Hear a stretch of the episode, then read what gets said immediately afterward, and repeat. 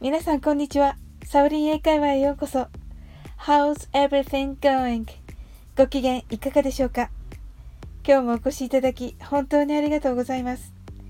いつもいいねやコメントをありがとうございます。大変励みになっております。この番組はお好きなことをしながら耳だけこちらに傾けていただく聞くだけ英会話をコンセプトにお送りしています。ゆったりと気軽な気持ちで楽しく聞いてくださいね。今日は2021年6月21日で夏至です。収録している時刻は夜の7時を過ぎていますが、まだ明るいままです。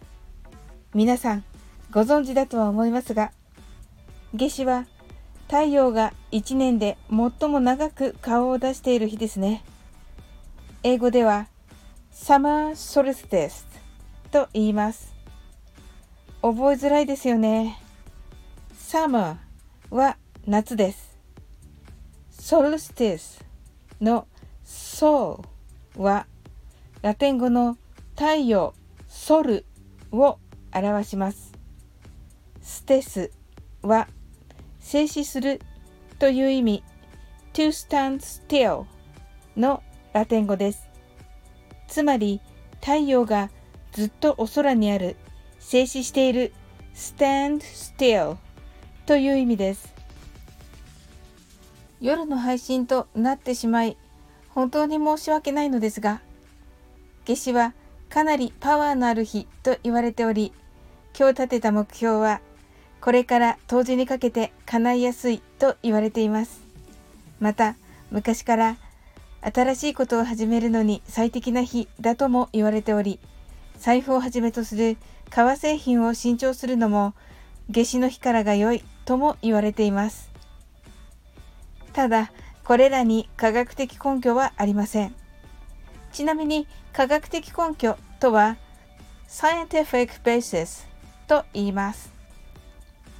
科学的根拠はないは There is no scientific basis と言います。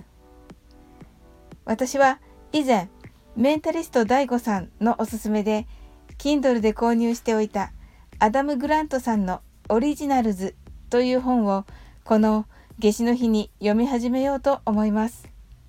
何の回だったかすっかり忘れて何の本なのかあまりよくわからずに読み始めますがそれはそれでいいのかなと思っていますアダム・グラントさんは TED にも出ていますので興味がある方はご覧ください今日も楽しく配信させていただきました最後までお付き合いいただきありがとうございますコメントやフォローいただけると本当に嬉しいですそれでは次の放送でお会いしましょう。That's all for today.